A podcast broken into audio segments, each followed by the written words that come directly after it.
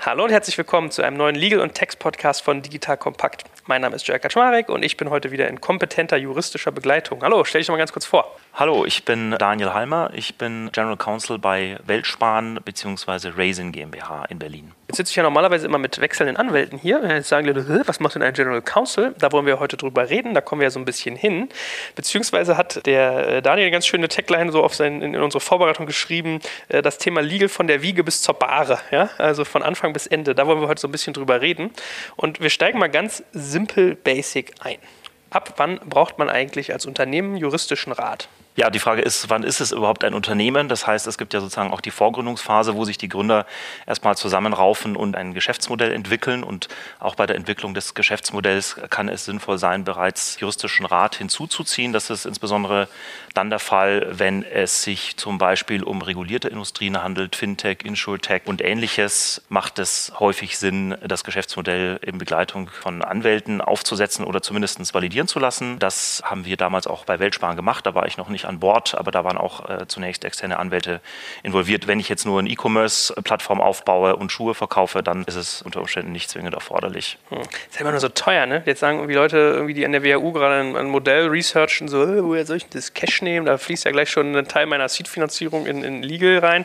Also, das ist ja mal so ein bisschen das Dilemma, ne? Ich glaube, das ist auch so eine Mindset-Frage, dass junge Unternehmer sagen, ich bin jetzt bereit, ein paar hundert oder ein paar tausend Euro in so eine äh, juristische Beratung, in so einen juristischen Check-up von meinem Geschäftsmodell zu investieren. Aber du würdest das das trotzdem empfehlen? Ich würde es auf jeden Fall empfehlen, denn häufig ist es dann zu spät, wenn man schon mal losgelaufen ist, das Geschäftsmodell nochmal zu adjustieren. Ist möglich, aber kostet im Zweifel mehr als vorab, den Rechtsrat einzukaufen. Dazu vielleicht ein Hinweis, es gibt durchaus mittlerweile viele Anwälte, auch Kanzleien, die sich auf die Startup-Welt eingestellt haben und auch im Vergütungsmodell Rücksicht darauf nehmen, dass jemand Pre-Funding noch kein Cash zahlen kann, die beispielsweise dann so Deals machen wie, es wird ein normaler Stundensatz abgerechnet, aber der wird erst in Rechnung gestellt, wenn die Seed-Runde geklappt hat. Was ist so mit dem ganzen Thema Gründung und ich sag mal, die, die grundlegenden juristischen Dokumente? Also ich habe mit dem Jörg Zetsche auch schon mal darüber geredet, was es da eigentlich so für Basic Legal Terms gibt. Ja? Also wir haben irgendwie so ein Shareholders Agreement gehabt, eine Satzung und solche Geschichten.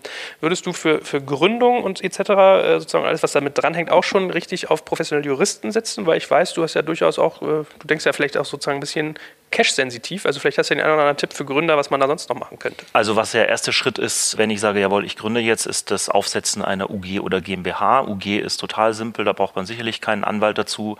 Da geht man zum Notar und sagt, was man möchte. Aber auch für eine GmbH, wenn man schon etwas sozusagen seriöser und mit einer Rechtsform der GmbH, die im Markt doch eine stärkere Glaubwürdigkeit immer noch hat, an den Start gehen will, auch da kann man ein Beratungsgespräch mit dem Notar vereinbaren und in der Regel sind die Notare nicht nur gesetzlich verpflichtet, sondern auch bereit, eine Satzung aufzusetzen, auch nach spezifischen Wünschen. Man muss also nicht Boilerplate-Dokumente nehmen, sondern der Notar passt sie für einen an. Das wissen viele nicht. Äh, das ist also bei der Vergütung des Notars immer mit dabei, das Beratungsgespräch. Also ich würde, es sei denn, es sind ganz spezielle äh, Satzungen zu draften, für die, für die Satzung selbst äh, direkt mit dem Notar interagieren. Wenn es dann darüber hinausgeht in Richtung Shareholders Agreement, inklusive ein ESOP-Programm, also Mitarbeiterbeteiligungsprogramm etc., da empfiehlt es sich meines Erachtens schon, weil das doch recht komplex wird und da die Notare nicht die Drafting-Expertise möglicherweise durch die Bank haben, mit externen Anwälten zu arbeiten. Ich meine, man staunt. Ich erinnere mich, bei meiner letzten Runde bei Session Bird hat mein Notar tutto completo unser Shareholders Agreement auseinandergenommen und wusste noch, was irgendwie 15 Seiten vorher für eine Formulierung war, die jetzt nicht mehr einheitlich ist. Also die haben schon irgendwie einen toll funktionierenden Geist. Aber wenn man das jetzt mal mitschneidet, was du gerade gesagt hast, heißt es eigentlich, wenn ich ein relativ simples Gründungsvorhaben habe, also erstmal nur eine Firma bauen und Anteile irgendwie verteilen, dann kann ich das eigentlich beim Notar machen. Da brauche ich jetzt nicht einen Anwalt, der der irgendwie ab 200 Euro die Stunde kostet. Wenn ich es ein bisschen more advanced, ja, etwas fortgeschrittener haben möchte, also mit solchen Sachen wie Mitarbeiterbeteiligung oder äh, wie binde ich meine Mitarbeiter länger, dann macht das schon Sinn. Das kann man aber auch nachziehen dann. Also ich habe ja nicht ab Tag 1 schon 10 Mitarbeiter, denen ich Anteile geben muss, sondern ich kann das dann später aufsetzen. Also da, bei manchen Dingen fällt das Kind juristisch in den Brunnen, manche Sachen gehen hinterher nicht mehr. Ja? Deswegen, da wollen wir jetzt auch so ein bisschen hinkommen, ab wann man eigentlich juristischen Rat sozusagen wirklich dringend haben sollte im Operativen. Manche Sachen kann man auch noch nachrüsten. So, wenn wir uns auf diese Frage jetzt mal so ein bisschen hinrobben, wann sollte man denn irgendwie wirklich hingehen und sagen, mein Geschäftsmodell, da hole ich mir jetzt mal jemanden an die Seite, einen extern, und ab wann shiftet das, dass ich sage, das baue ich vielleicht sogar intern auf? Also die Frage, wie gesagt, die hängt extrem davon ab, in welcher Industrie ich unterwegs bin. Wie gesagt, regulierte Industrien unbedingt relativ früh in-house Legal Counsel reinholen. Je weniger Exposure man zu regulatorischen oder rechtlichen Themen hat, desto später kann man es machen. Und je stärker man international ausgerichtet ist, desto früher kann es Sinn machen, sozusagen sich, äh, sich da Inhouse-Expertise in den jeweiligen Ländern aufzubauen. Was häufig, glaube ich, unterschätzt wird, ist sozusagen der Value-Add, den auch ein, ein Inhouse-Jurist leisten kann, obwohl man gleichzeitig noch mit externen Anwälten zusammenarbeitet.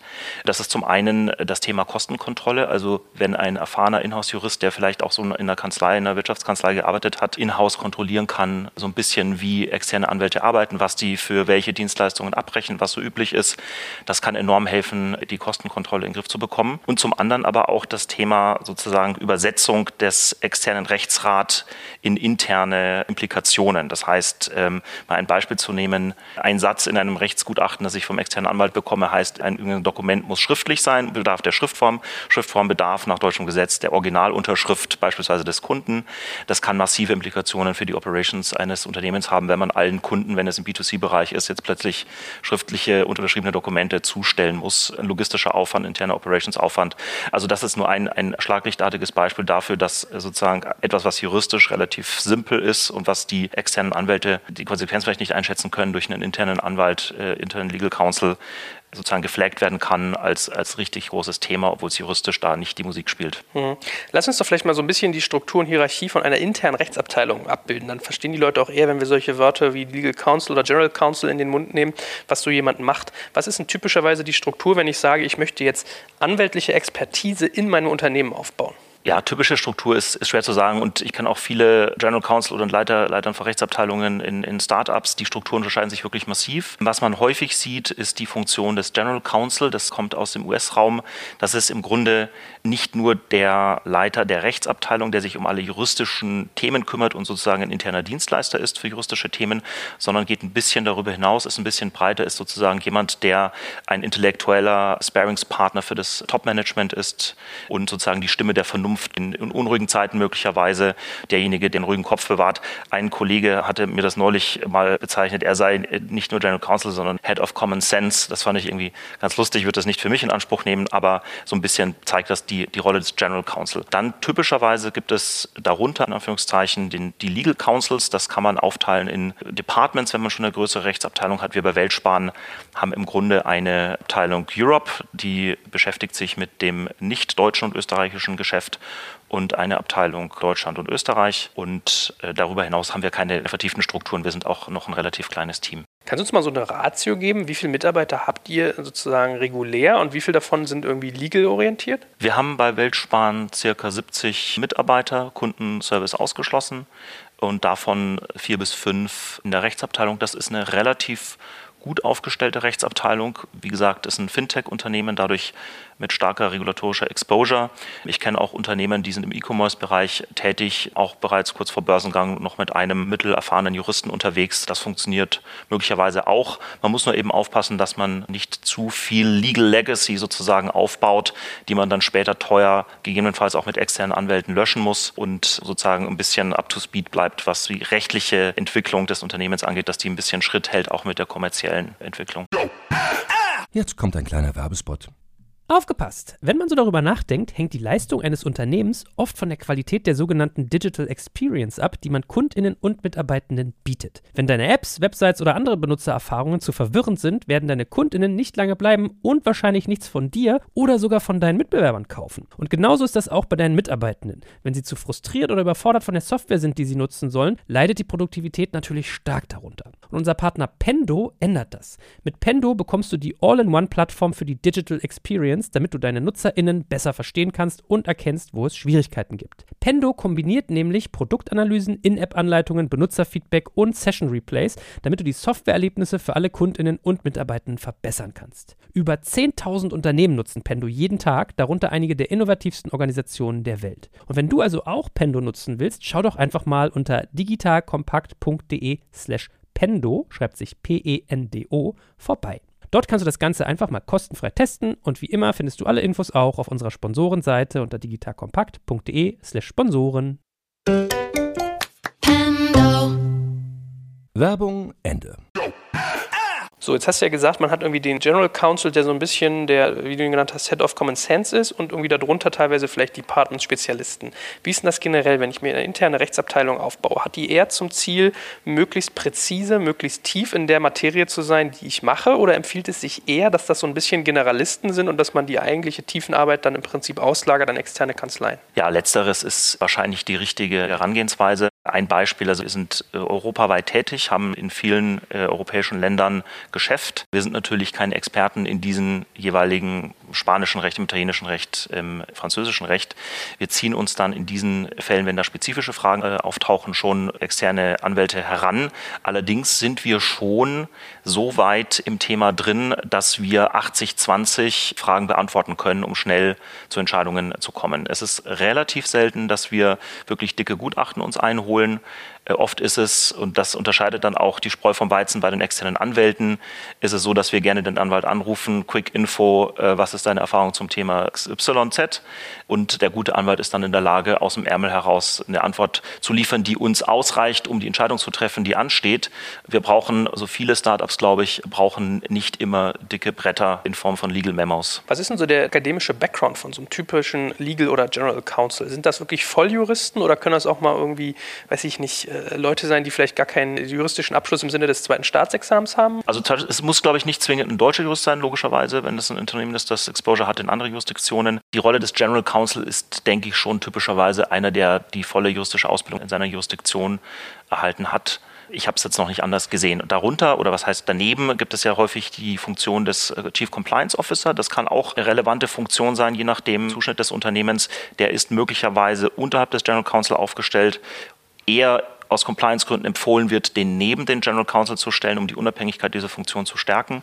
Und der Chief Compliance Officer ist äh, typischerweise nicht ein Jurist, sondern kann auch ein BWLer oder eine Operations-Person sein, weil der auch sehr tief in die Prozesse eines Unternehmens hineingucken muss. Wo finde ich denn eigentlich so jemanden? Wenn ich jetzt sage, okay, ich will diesen Schritt gehen, ich habe irgendwie das Gefühl, es gibt Legal-Themen, bei denen sollte ich mich sicherer aufstellen und ich möchte nicht irgendwie immer extern angewiesen sein. Wo suche ich solche Menschen? Weil klassischerweise denkt man ja immer, wer Jura studiert, der wird Anwalt oder Notar oder Richter. Wie finde ich denn eigentlich einen Legal Counsel? Was wäre so dein Weg? Also witzigerweise, die Zeiten ändern sich da so ein bisschen, habe ich das Gefühl. Als ich angefangen habe zu arbeiten, war war der Weg in die Großkanzlei für jemanden, der ein ordentliches Kamm eigentlich vorbestimmt. Das scheint sich momentan ein bisschen zu ändern. Ich sehe auch viele junge Kollegen, die sich sehr für Startups interessieren, auch sehr früh in ihrer Karriere. Generell, wie würde ich vorgehen oder wie gehen wir vor, wenn wir jemanden suchen?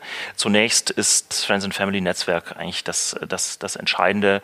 Die Kanzlei, mit denen man schon zusammenarbeitet, haben vielleicht einen Associate, der auf dem Absprung ist, der gerne äh, neue Herausforderungen sucht als Inhouse Counsel. Was man natürlich auch machen kann, sind allerdings relativ teuer, sind Legal Recruiter, die sind eher tätig, um auf Kanzleiebene neue Teams zu staffen. Also unsere Erfahrung bisher mit den Recruitments, die wir gemacht haben, waren Friends and Family. Jetzt gib uns doch mal so ein bisschen ein Gefühl für die Kosten von sowas. Also was würdest du typischerweise sagen, wenn man sich mit externem juristischem Rat versieht, was wäre da so ein grober Kostenposten, den du rechnen würdest bei jetzt eher klassischen Modellen? Jetzt vielleicht Regulierung ist jetzt wirklich so ein extremes Beispiel. Und was kostet mich eigentlich so eine interne Rechtsabteilung an, an Cash? Ich weiß immer undankbar, weil das nicht so vereinheitlichbar ist, aber mal so grobe Gefühlsrichtung. Das ist wirklich schwer schwer zu sagen. Also die Anwaltskanzleien rechnen ja meistens Stundensätze ab, die rangieren zwischen 200 und 600 Euro, je nachdem bei welcher Kanzlei und bei welchem Anwalt man da landet. Und äh, dann die Gesamtkosten sind dann sehr stark davon abhängig, wie eng kann ich den externen Anwalt fahren, wie eng kriege ich den auf die Fragestellung, die mich interessiert, eingestellt und wie stark ist der laufende Beratungsbedarf. Oder habe ich mal ein Thema, das ich einmal aufbauen will. Wir hatten das bei Weltsparen des Öfteren,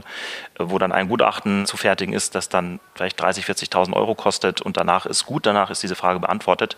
Und internal, kostet eine interne Rechtsabteilung die Jahresgehälter von erfahrenen Anwälten, die sind ja marktbekannt. Also man sieht ja, was, was sozusagen auch Berufseinsteiger bekommen bei Großkanzleien. Unter 100.000 Euro geht gar nichts mehr. Und das muss natürlich ein Startup gerade in der frühen Phase abfangen und auch Equity Packages anbieten, um da ein gutes äh, wettbewerbsfähiges Gesamtpackage anzubieten. Aber so hat man mal so eine Größenordnung.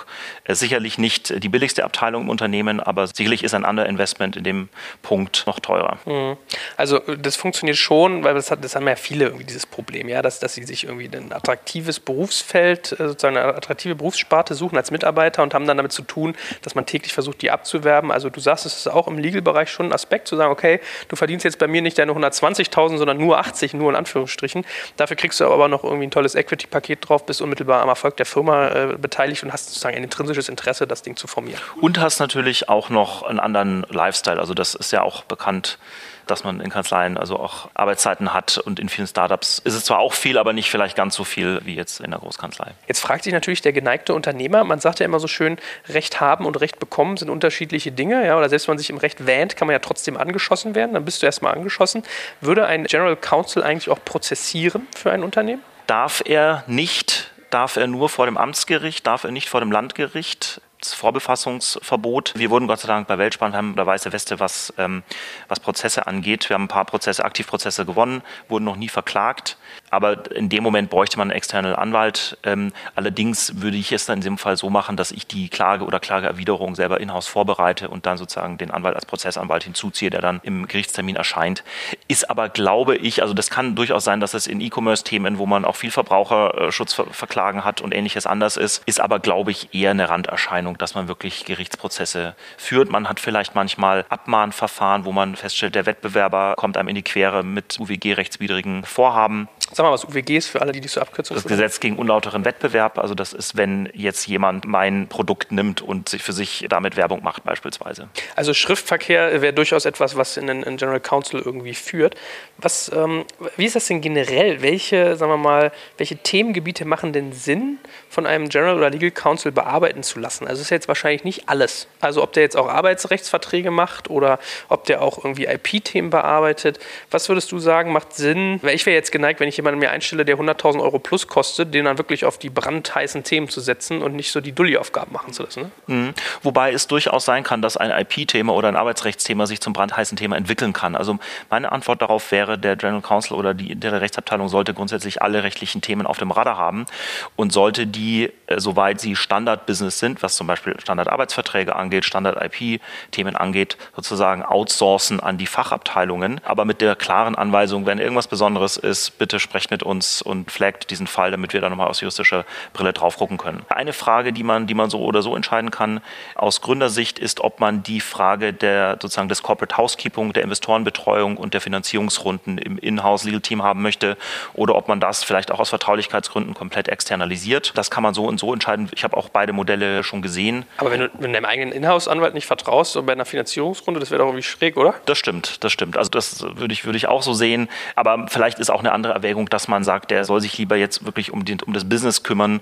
Und es gibt professionelle Anwälte, die machen eine Finanzierungsrunde nach der anderen, die, die können das rauf und runter und haben vielleicht auch schon die, die erste und die zweite Runde gemacht. Da macht es jetzt Sinn, dass der die dritte Runde auch noch macht. Da muss ich jetzt meinen Inhouse-Counsel äh, nicht, nicht involvieren, wenn der davor auch noch nicht involviert war. Was ist denn jenseits von Pure Legal eigentlich noch so ein Anwendungsgebiet von einem General Counsel? Also ich könnte mir vorstellen, Lobbyismus wäre noch so ein Thema, was mir eingefallen ist. Aber was macht denn so jemand noch? Also gehört das auch so zu so einer Tätigkeitsbeschreibung? Gehört definitiv dazu. Auch wiederum hier stark abhängig davon, welche Industrie man ist. Bei Weltspan fahren. Wir sind ja ein Fintech und damit auch sehr stark in diesen Themen drin. Jetzt gerade ganz heiß die Umsetzung der vierten Geldwäscherichtlinie, die übrigens für fast alle Fintechs von hoher Bedeutung ist. Da versuchen wir schon auch äh, durch Stellungnahmen über den Deutschen Bankenverband, über Bitkom und sonstige Verbände. Wir haben auch einen eigenen Verband gegründet, Fintechs for Europe mit Weltspan und, und einigen anderen Fintechs äh, zusammen, da sowohl auf nationaler Ebene beim deutschen Gesetzgeber als auch in Brüssel bei der Europäischen Kommission nicht Lobby, Lobby ist immer schlecht besetzt, aber sozusagen Erfahrungen aus der Praxis, die vor allem eben junge Unternehmen, die man ja eigentlich fördern will, die einem da das Leben schwer machen, diese Themen da zu flaggen und zu raisen.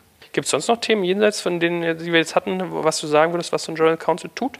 So Beyond Legal? Also das hatte ich ja einfach, was ist der General Counsel, was ist die Rollenbeschreibung, also Head of Common Sense sozusagen. Es ist häufig in der Tat so, da der General Counsel typischerweise nicht in die kommerziellen äh, Details involviert ist, sondern sozusagen derjenige ist, der sozusagen zwar am Rand steht, aber in allen wichtigen Besprechungen mit dabei sein sollte, ist es sozusagen die, die ruhige Stimme, die Stimme der Vernunft, die im entscheidenden Moment mal sagen kann, warte mal Leute, äh, wir hatten doch gerade das gesagt, warum diskutieren wir jetzt das? Lass uns doch mal wieder kurz zurückkommen zu dem. Das ist, glaube ich, eine wichtige Rolle, die man einnehmen kann, wenn es das Management zulässt.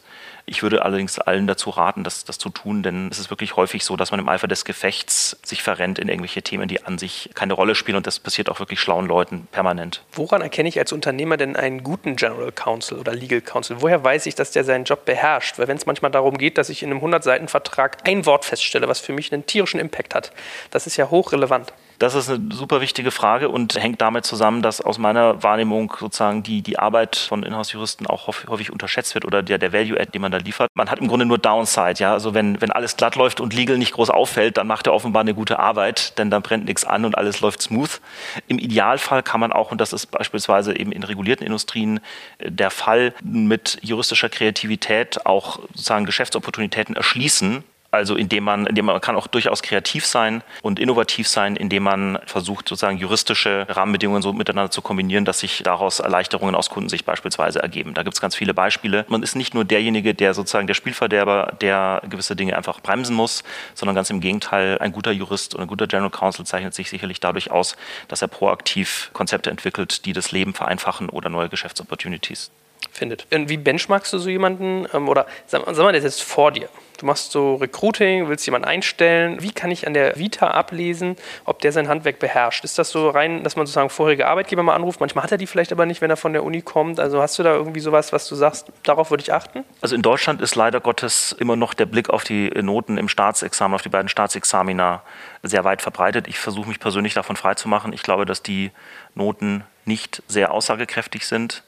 Nichtsdestotrotz sind sie eine gewisse Indikation, sozusagen, welches Qualitätslevel jemand hat. Natürlich der vorherige Arbeitgeber.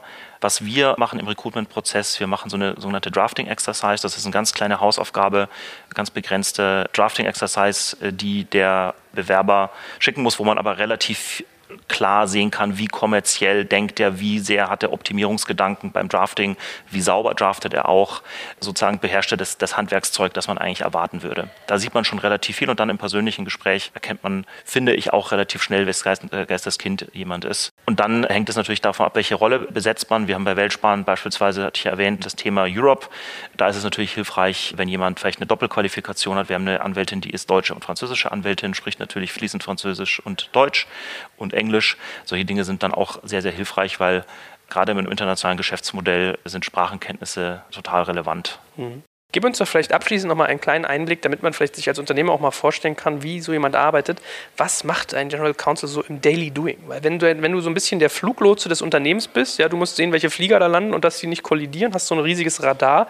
Wie gehst du eigentlich vor, um Baustellen zu finden und um an Informationen zu kommen? Das ist auch eine gute Frage. Also mein, mein Konzept war und ist so, ich versuche sozusagen in allen relevanten Bereichen des Unternehmens ein Vertrauen aufzubauen und zu pflegen, sodass ich in den entscheidenden Meetings, in entscheidenden Weichenstellungen immer mit am Tisch sitze, um frühzeitig zu erkennen, okay, da könnte sich was juristisch Relevantes anbahnen, da muss ich drauf gucken. Das heißt, mein Tag sieht in der Regel so aus, dass ich wirklich viel in Meetings bin, also fast ausschließlich in Meetings oder Telefonaten und versuche sozusagen, wie du sagst, die Themen zu identifizieren, wo sich was daraus entwickeln kann. Also du liest gar nicht regelmäßig jetzt Gesetzestexte oder hast irgendwelche Juristenzeitungen abonniert und hängst da die ganze Zeit mit dem Kopf drin, sondern... Also die Juristenzeitungen sind ja mittlerweile auch online, Gott sei Dank. Das haben wir natürlich alles äh, und wir lesen natürlich auch, wir sind auch sehr, sehr stark in den Details drin. Aber wenn du jetzt so den typischen Arbeitstag, also sagen wir, das wäre dann eher sozusagen äh, Freitagabend 17 bis 20 Uhr, wo ich mal in die Gesetzesbücher gucke oder mich, mich aufschlaue zu bestimmten Themen.